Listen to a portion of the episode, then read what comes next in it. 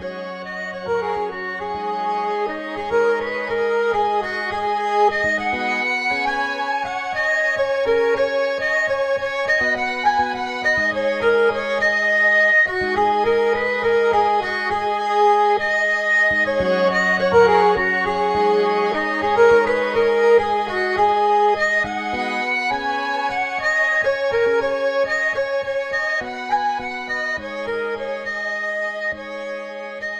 ¿Qué tal? ¿Qué tal? Nuevamente nos estamos reuniendo, podcasters.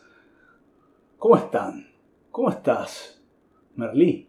Yo estoy repleto. Después de una rica comida y una buena charla, estamos prontos para este nuevo capítulo. Trajiste, siempre traes muy buenos postres tu Merlí a las a nuestras tenidas. Sí, es mi culpa. Es tu culpa, es tu culpa, perfecto. Ya vamos a hablar de eso. ¿Cómo estás, Lupin? Bien, bien, Bien. bien, bien. ¿Es todo? Ya nos contarás. Ya les conté. Eh, ¿Hermes? ¿Cómo estás? Bien, Bien. bien, bien. Sí, ¿Sí? sí, sí. ¿Estás tranquilo? ¿Estás tranquilo? Muy, muy tranquilo, Muy tranquilo, muy tranquilo. Estás muy pasando un momento de tu vida tranquilo, en paz. No, ¿No? Pero bien, estoy bien, sin culpa. Sin culpa, excelente. Bueno, y Tesla con ustedes como siempre, porque bueno, hoy, como habrán visto a nuestros escuchas, a nuestros cientos de escuchas por todo el mundo, este, hoy Merlí nos trae el tema de hoy. Te, escuchamos. Bueno, como decíamos, la culpa y el perdón. A veces se da la situación en la que alguien nos hace algo malo. Es entonces que después de pasar por varios sentimientos, tenemos que decidir si perdonar o continuar resentidos. Culpando a esa persona de lo que ha hecho, aun en casos que haya sido sin querer, o, o sin ser consciente de las consecuencias de sus actos. Esto tan a menudo ha sido algo muy debatido a lo largo de la historia, especialmente en situaciones en las que las personas han sufrido mucho, han perdonado, a pesar de eso, a quienes les hicieron daño. Desde luego la culpa y el perdón son, dos aspectos fundamentales en nuestra cultura y en nuestra relación con las instituciones y las personas. Dicho esto, me surgen algunas preguntas. ¿El sentimiento de culpa es necesario para pedir perdón con sinceridad?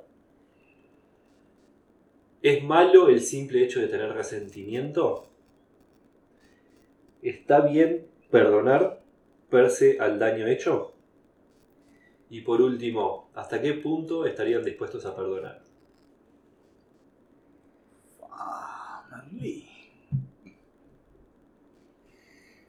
Y La última es la más difícil. ¿Hasta qué Bueno. punto estaríamos dispuestos a Para vos. la mejor para el final. Para mí, discúlpame Hermes, Ajá. para mí es la más difícil. ¿Hasta qué punto, gracias, gracias. ¿Hasta qué punto estarías dispuesto a perdonar? No, ¿Hay un yo- punto en el que no perdonarías, Hermes? Yo soy muy malo perdonando. ¿Por qué? Contanos Y, más. y el más afectado so- termina siendo, en mi caso, soy yo. Porque terminás guardando eh, ciertos resentimientos o rencores, o no terminás liberando, liberándote vos y muchas veces liberando a la otra persona por algo que sabes que yo tendría que haber quedado atrás. ¿no? Hay cosas que no son perdonables. Por ejemplo, ¿qué no es perdonable para vos? Y hay cosas que no son perdonables de acuerdo a la ética particular de cada uno. Pero, Es particular de cada uno, Sí, entonces. Sí, sí, Ujú. sí, sí. Lo mismo que la culpa, ¿no? El, el qué perdonás y en qué te sentís culpable son, está siempre dentro de cánones tuyos. De ética, de moral. Cuando rompes tus límites, te sentís culpable, pero cuando rompen esos límites externamente es donde vos deberías perdonar. También está el perdón a uno mismo, ¿no? Ya hablaremos del perdón. lo mismo que- A mí, a mí me toca de cerca ese es más difícil.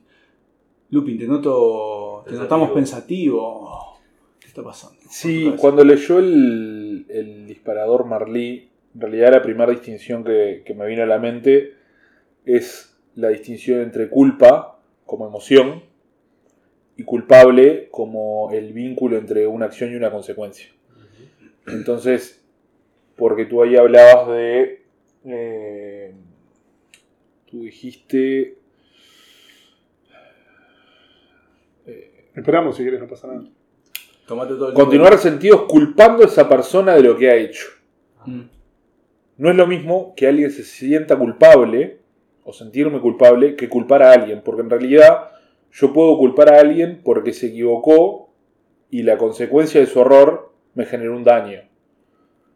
Pero la culpa es una emoción que a mí me lleva a, eh, a una angustia, a una cosa conmigo mismo. Bueno. Entonces Mm. creo que esa distinción es importante de hacer, de que una persona se sienta culpable a que alguien diga que es culpable porque su acción trajo determinada consecuencia. Pero en, esa, en ese sentimiento de culpabilidad propio, así como en otra situación vos estás culpando a alguien, en esa situación no te estás culpando a vos mismo también, Claro, eh, no, ¿por qué? por algún hecho que hayas hecho o, o no hecho. Yo, supongamos lo siguiente, yo me, me puedo haber equivocado con, con Tesla, puedo haber cometido un error, Nunca, nunca, puedo haber nunca cometido un error y mi acción me hizo ser culpable de que a él le generó un perjuicio. Pero yo puedo no sentir culpa de esa acción, porque fue por un error, no fue intencional, no fue, no quise dañarlo. Entonces fue una acción que mi acción trajo una consecuencia que lo perjudicó. Pero yo no tengo por qué sentirme culpable en el sentido que para mí que es esa emoción horrible que nos persigue, de que nos queremos azotar con un látigo a la espalda, de, de, de- de qué malo que soy, mira lo que hice. Creo que esa es una distinción importante entre ser culpable de una consecuencia y sentirme culpable. Pero, pero ahí la pelota pasa a la cancha mía. En el caso de esta situación hipotética, la pelota pasa a la cancha mía en realidad. Porque si yo no te transmito lo que yo sentí, entonces. No, porque la culpa, la culpa es personal. La- la- no, no pasa a tu cancha. Tú puedes estar de acuerdo con lo que yo hice y no guardarme rencor por eso, y yo me puedo guardar el rencor a mí mismo por lo que hice. ¿Por qué, por qué sentirías ese rencor o culpa contigo mismo? Porque para mí la culpa es la culpa para parte de la culpa es un rencor con uno mismo. Estar mal con las acciones que uno tomó. Culparse de esas, o sea, sentirse afligido, sentirse que, que uno se traicionó a sí mismo por lo que hizo. Bueno, es lo que decía Hermes, en definitiva pasa por, por tus cánones de Exactamente. éticos o lo que sea. Exactamente. Pero por eso distingo el ser culpable del sentirse culpable. Bien. Y, mm, y, ¿y qué pasa con el, qué pasa con el perdón? Eh, ¿Alguna vez enfrentaron a una situación en donde sintieron que un perdón no era genuino, por ejemplo? ¿O sintieron que era por la galería?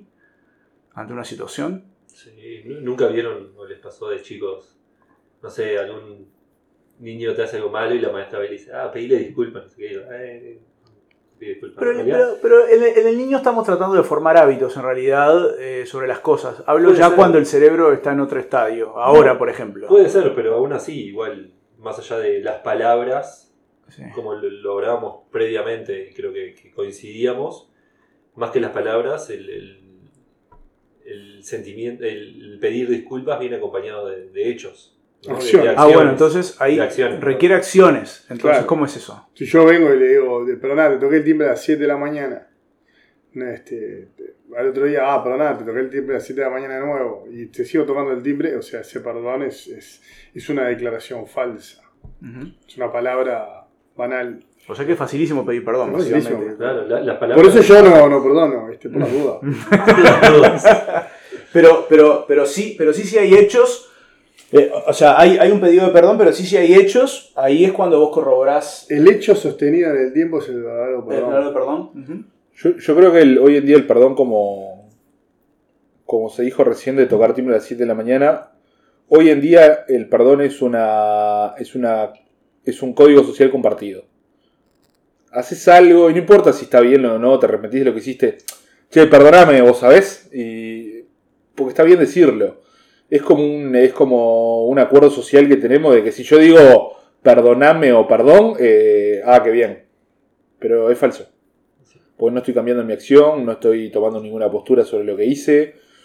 Lo digo porque es una construcción social de que lo tengo que pedir. Bueno, que- les, quiero les pregunto esto porque una de las preguntas que me surgía, yo, yo intenté buscar alguna respuesta de esto en, en- en San Google, y mm, para, claro, para ver esto de distinguir el perdón genuino o lo que sea, y me encontré con esto, les quiero leer esta frase, que mm, es, una, es de Lacan, ¿no? Dice, lo que tú haces sabe lo que eres. Aseveración de Lacan que indica que un sujeto ético no es aquel que se disculpa, sino el que testimonia de lo íntimo de su ser, que se haya comprometido en sus actos y decide qué hacer con ello. Lo cual no va, agrega además, es una vuelta de tuerca a lo que estamos hablando, lo cual no va sin una pérdida. Para Lacan tiene que haber una pérdida de- del otro lado. Un sacrificio. Una- sea en bienes, en imagen, en afectos. Cuando el sujeto no consiente esa pérdida, y si además se trata de un personaje público, agrega él porque está hablando este, de los personajes públicos, el mensaje que transmite es la impunidad por el goce obtenido. O sea que Lacan le agrega como que tenés que, tiene que haber una pérdida, además de la acción, tiene que haber una pérdida genu- digo, genuina de, de algo para que el perdón sea, ¿no? O sea, lo Él dice, en bienes, exactamente, en bienes, en imagen, tenés que perder algo para que el perdón sea realmente genuino. ¿Qué, qué- qué les parece eso? Hasta el punto de. Me, me- me- da la sensación de que se refiere a, a casi un sufrimiento, ¿no? Un sacrificio. Un- Eso. Un Eso, sacrificio. un sacrificio, exactamente. Como que si no, si además de, además de los hechos, que está bien, yo eso lo comparto, este, sostenidos en el tiempo, lo que sea, no hay algo más, ese sacrificio, esa pérdida, en lo, que, en lo que sea que sea valioso para nosotros, por eso es un sacrificio, entonces como que no, ¿no? Este, a mí me pasa así, este, que eh, siento que recibí- he recibido perdones en donde realmente pocas veces he visto como, como esos, este, que realmente la- la- las personas sacrificaron algo, o lo ves con el tiempo, ¿no? Que después decís, ah, mirá, este, hubo, hubo esa, esa pérdida de algo, entonces ahí es como que sí, es... Pero lleva tiempo. Y bueno, lo que pasa es que el tiempo es el que va a atestiguar si ese, efectivamente ese sacrificio o esos hechos se, se perpetúan. se- se- Hay, hay veces que hay gente que pide perdón para protegerse a sí mismo. A ver. En lugar de, de porque realmente siente perdón. Porque siente que libera esa tensión y como que eso va a quedar minimizado. Ese, ese perdón no genuino es muy peligroso, ¿viste? Porque yo te pido perdón, no, perdona, y en realidad es para protegerse a sí mismo. Claro, claro. No es el verdadero arrepentimiento o reconocimiento del daño causado, ¿no? Es decir, porque vos para pedir perdón genuinamente tenés que reconocer el daño, sentirte responsable y eh, eh, arrepentirte. Ujú. Te tiene que dar todo eso antes de, de la acción de ir y decir, perdón. Muy complejo. ¿Y eso, te- y, eso, ¿Y eso esa persona, ustedes creen que los libera de la culpa? O eh, pónganse ustedes en esa situación, donde ustedes hicieron todo eso y pidieron perdón. ¿Realmente los, los libera de la culpa esa, ese Sí. sacrificio, esas acciones? Depende. ¿Cómo, cómo, se, ¿Cómo se manejan con eso? Del sentimiento de culpa estás hablando. Claro. Es, Porque bueno, yo hice la distinción entre culpable y el sentimiento. Contanos lo que vos quieras. No tener ese sentimiento y, y con el tiempo dejar de sentirte culpable, sentirte mal por el hecho. Bueno, ¿cómo se han sentido Pero es muy ustedes? artesanal, eh, Sí, caso a caso. ¿no? Sí. Yo creo que de ser culpable no te quita, porque de ser culpable nada te va a quitar ser culpable de lo que tú hiciste. No, La consecuencia de tu acción se dio. Y eso es un hecho inmutable.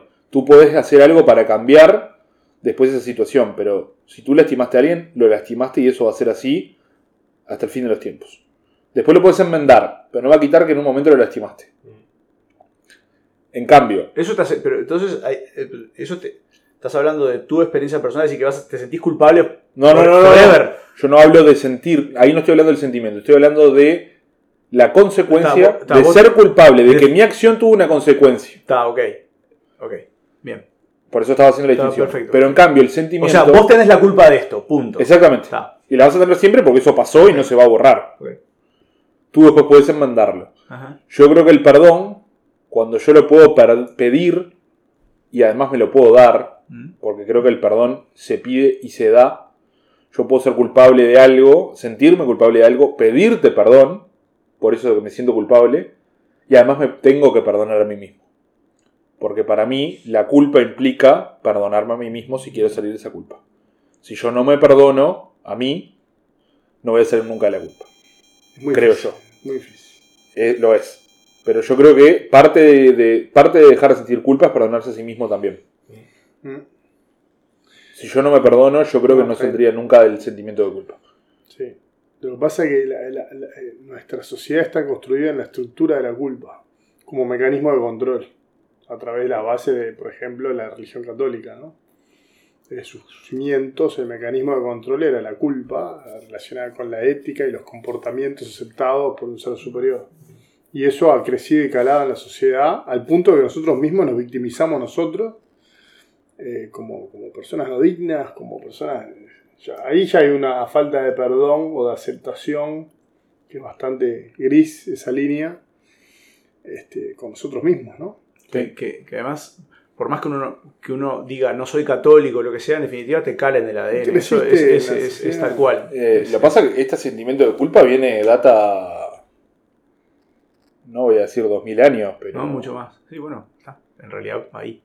Mil, 1600. Muchísimos años, hasta hoy. 1500, 1600 años por lo menos lleva de, de, generarse este sentimiento de culpa. ¿Decís que antes la gente no sentía culpa? No sé si las religiones, yo creo que antes las religiones se basaban en el miedo y hoy se basan en la culpa. Creo que las religiones previas al, a, la a la católica, a la católica apostólica romana, eh, se basaban más en el miedo, para mí, eh, que es un mecanismo de control distinto que la culpa. Pero la culpa te genera miedo también, ¿o no? Hmm. Yo creo que no siempre. Yo creo que no siempre no la culpa hago, genera miedo. No, hacer determinada cosa. No, eso eh, es el límite. Para mí es el límite. Para mí el miedo, el miedo es el castigo. a que venga un tercero y me castigue. Uh. Para mí. Capaz que lo harías igual. Capaz que igual. No necesariamente, no culpa. Porque la culpa yo me la autoimpongo. Mm. El miedo se lo tengo un, miedo a un externo que venga y me, genere las consecuencias. La culpa me la impongo yo mismo. Sí, capaz que en ese caso va conectado. Yo tengo la culpa de haber hecho algo y me va a suceder tal cosa por. Si no me confieso, no sé. ¿Creen que, creen que los, los humanos vivirían una, una, vida más plena sin sentir tanta culpa? Sin duda. Sí, sí, sí, sí seguro. Sí, Total. Total, porque eh, nos, adjudicamos culpas que, que, a largo plazo no tienen valor, ¿viste? Mm. Este... ¿Y, cuáles serían las culpas importantes? Depende de cada uno, pero en mi caso, yo te puedo hablar por mí, para mí las culpas importantes sería el no haber utilizado bien mi tiempo con las personas que quiero, por ejemplo. Eso es una culpa que te puede decir, bueno, soy, no, sé si es culpa, pero soy responsable. Mm. Porque ahí hay una, línea también. La culpa la vivís con remordimiento y la responsabilidad es decir, yo me puedo hacer cargo y afectar esta situación. Y no necesariamente tenés que sufrir por eso. Mm. ¿no? Es decir, bueno, me equivoqué acá, soy responsable de esto. Ahora, si le quiero además poner culpa, es, es, otro tema. ¿no? Entonces siempre la culpa viene por algo, por un hecho previo.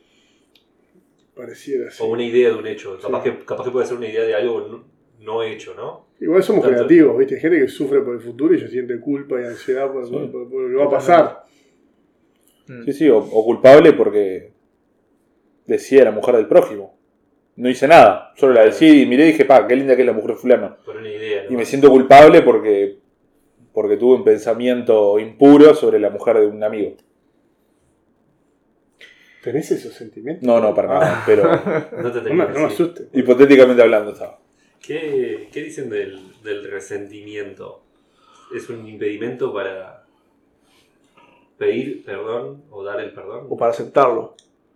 Pero separemos, yo soy muy bueno pidiendo perdón. Soy pésimo, pésimo. Dándolo. Perdón. Pésimo. Es que, eso, que eso, está estado de resentimiento. Decir que estás resentido. Claro, claro. Yo por las dudas de que me equivoque yo perdonándote, no te voy a perdonar. No, o sea que lo ves como un sentimiento oscuro, digamos, que te... No, no oscuro no. no. Es una característica. No, lo que pasa es que en realidad si uno está resentido no puede perdonar realmente para mí.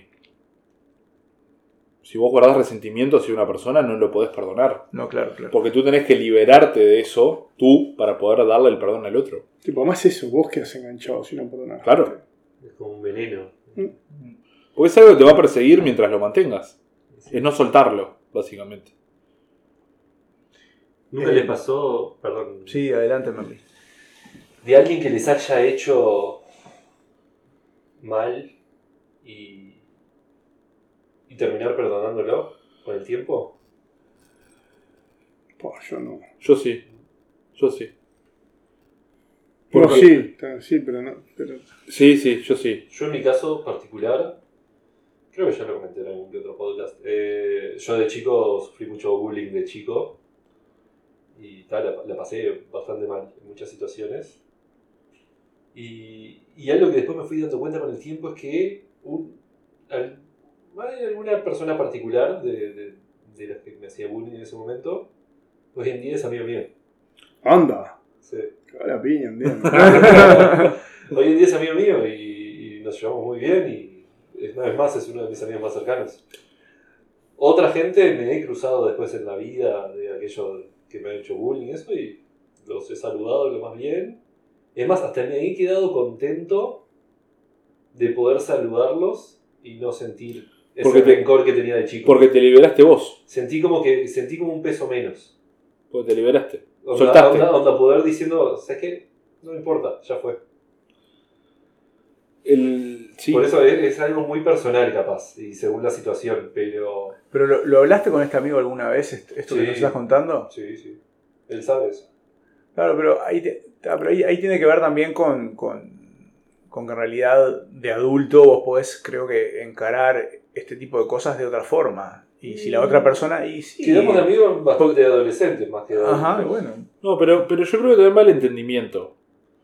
Porque, a, ver, para mí una cosa de, soltar, ¿no? De perdonar, yo creo que también requiere en- entendimiento. Si yo, si yo tengo rencor hacia la persona, probablemente no me interese, no me interese entender por qué actuó como actuó. Y, en cambio, si yo empiezo un camino del perdón, el entendimiento forma parte, porque quizás que ahí me tomo el trabajo de, de, de- de entender al otro si en realidad actuó así por error, si actuó así por malicia. Quizás que lo quiero perdonar, quizás que no. Pero por lo menos entender de dónde vino su, su, su forma de actuar. Encontré un filósofo, eh, perdón, un catedrático de filosofía de la Universidad Complutense de Madrid, eh, se llama José Luis Villacañas, eh, lo encontré en un artículo del País de Madrid, dice, perdonar es ante todo una promesa de olvido a cambio de una promesa de no reincidencia. Buena bueno. definición. En ese sentido, el acto de pedir perdón nunca es unilateral, sino una especie de contrato que necesita de un espacio en común. Y agrega ahí como un corolario interesante, dice, no puedes pedir perdón desde la verticalidad. De lo contrario, concluye este filósofo, se convierte en un acto estéril y en un gesto completamente ritualizado. Tienen que estar en igualdad de, Exactamente. de condiciones. Por eso él, él- él ahí, en realidad, hace, hace un ensayo también de los comportamientos políticos, que lo encontré. Entonces dice, claro, bueno, las personas públicas o los políticos en realidad cuando piden perdón, en realidad no tienen ninguna validez, este, no, no, no creen esa, en eso. Pero es interesante lo de perdonar es ante todo una promesa de olvido a cambio de una promesa de no reincidencia, ¿no? Como que hay un contrato ahí. Me hace acordar una, una frase que yo me decía a mí mismo, cuando, sobre todo cuando era adolescente, que yo me decía, cuando tenía una situación que tenía que perdonar a alguien, yo me decía, te perdono, o le decía, te perdono, pero a mí mismo me decía, pero no me olvido. ¿Mm? Fue una cosa que tuve mucho tiempo de... Creo que era eso, porque te la perdono esta vez. ¿Reincidió? Algunos sí, algunos no. Ah, pero para mí tenía mucho valor no olvidarme porque tú habías actuado de una manera y una vez te pudiste equivocar. bueno, ahí está lo de la no reincidencia, ¿no? Dos veces... O sea, yo, yo me olvido si vos no reincidís. Si Claro. reincidís me voy a acordar. Exactamente, es esto que estás hablando. Es tal cual. Creo que en eso se basa, porque. Y, capaz que es en, porque en algún momento, si hay, reincidencia y, se vuelve a plantear el hecho, vos ahí te vas a acordar. Mientras tanto, perdón, mientras tanto está todo bien. Entonces, por eso es un, es un contrato. En el momento que se rompe, te vas te acordar. Decir, pará, el contrato, el contrato no decía esto. ¿No? Este, por eso. Creo, creo que ahí, por eso está bueno que esto, esto, esto tiene detrás en realidad la, la cultura sana del error, ¿no? Porque es muy interesante que, que si en realidad uno comete un error, eh, te lastima, como decías vos, Lupin, este, o lo que sea, pero en definitiva hay un contrato, hay un espacio común, hay, hay una charla o lo que sea, este, habla mucho de, de asumir este, la, la responsabilidad, que ese es el concepto más importante, para mí, o por lo menos, exactamente, por lo menos el que a mí en esta etapa de mi vida me toca más de cerca. Este, y, es eso, ¿no? Es decir, bueno, pero bueno, mira que si, si reincidís, este, está- se termina el contrato, ¿no? Este, está, está bueno, eso habla de una madurez y, de, y de darle la bienvenida a, los errores como parte de- del aprendizaje o del crecimiento, ¿no? De un vínculo. Sí, a mí, a mí también algo importante a destacar es, es que la culpa eh, no protege la inocencia. Mucho tiempo se pensó que la culpa era un mecanismo para proteger lo que es inocente. ¿Por qué? Porque evitaba los actos donde supuestamente se contaminaba el alma. Y, yo no lo veo cierto. Era parte de, ese dogma, ¿no? Eh, la, la, culpa sí protege, pero es a veces menos. Muchas veces la culpa lo que hace es que pierdas este, oportunidades de vivir plenamente, ¿no? Y sobre todo cuando tenés que soltar y saber, saber dejar ir. Mm, mm. Eh, la, culpa se, tiene que vivir en su justa medida, como todo.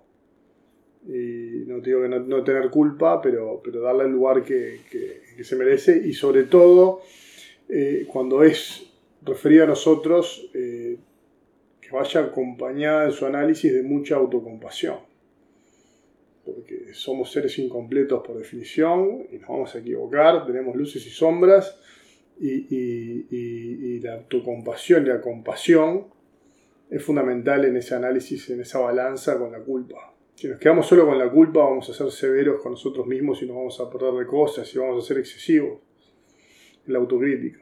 La compasión es aceptar que, no somos perfectos.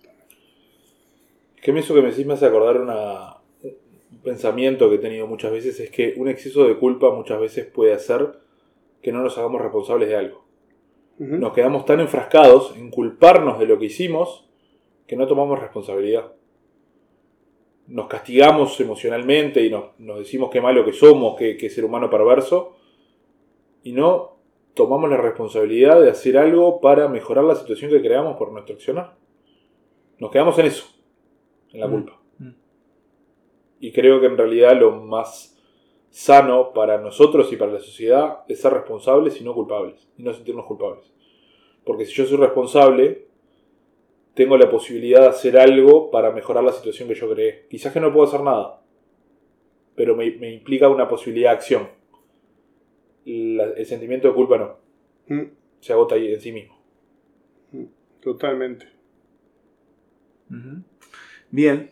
Bueno, estamos en ronda final. Así que voy a seleccionar al azar y voy a ir por Lupin para nuestro pensamiento final del podcast de hoy. Es que creo que el pensamiento final es, redondear la idea de decir, eh, está bien sentirse un poco culpable, siempre y cuando ello no implique vivir en la culpa y no tomar responsabilidad de mis acciones. Porque si no, lo único que hago es flagelarme y no cambiar nada. Vamos con Merlí. Yo creo que respecto más que nada al perdón, eh, uno puede culpar mucho, por mucho tiempo a alguien y, y mantener ese resentimiento que hablábamos. El tema es que al tener mucho tiempo eso, como mencionaba antes, se termina convirtiendo en un veneno. A veces uno no, no, no termina siendo muy difícil pensar en algunas situaciones. Y, y hay veces que lo mejor es dejar ir. Dejar ir y empezar, empezar de cero. Claramente hay situaciones y situaciones, ¿no? Pero una vez que uno logra perdonar y perdonarse, eliminando ese resentimiento que queda en el medio, es una liberación que creo que a uno después le, lo abre mucho a otras oportunidades. Hermes. Hay mucho de manipulación en el concepto de culpa, históricamente en la sociedad, y, básicamente muchas veces nos evita el crecimiento, porque equivocarse es crecer. y, y hay una frase de, de Séneca que decía, eh, la buscaba hoy, este, el, la culpa es el sentimiento que una persona empieza a tener cuando se transforma en su propio verdugo. Y es así, terminás mm. siendo tu propio verdugo, este, agarrándote esa culpa, como dije, sin compasión, ¿no? frenética. Así que es, algo que tenemos que empezar a saber sublimar y y manejar de maneras más sanas como sociedad y como individuos. Bueno, yo contarles que en línea con lo que están diciendo ustedes, este, en realidad yo creo que es un desafío personal, pero creo que es uno de los grandes desafíos, es justamente ese dejar ir esa, esa, a ese verdugo personal. ¿no? Es dejar ir a ese verdugo personal y, y entender dónde está el límite entre eh, hacerse responsable, asumir, que tiene que hacerse responsable es asumir, y este, el autoflagelamiento de, de, una culpa excesiva que no tiene ningún sentido y que no te lleva a ningún lado. Entonces eso es como el, el, para mí es un gran desafío hoy este, y creo que eh, es un buen desafío y un buen, una buena reflexión que, que, tendríamos que hacer todos también de, este, porque si no no avanzás, ¿viste? Este, te quedas ahí, como decía este Lupin, y, y no salís. Así que bueno, a eso los invitamos a nuestros oyentes de todas partes del mundo, a que Perdonaos los unos a los, a los otros, exactamente, y, no sean tan verdugos con ustedes mismos. Así que bueno, bueno, nos vemos en 15 días. Nos estaremos viendo la próxima con más postres para degustar. Con más postres para degustar, sin, degustarlo sin, culpa, sin culpa, y con mucho perdón. Nos vemos, hasta luego.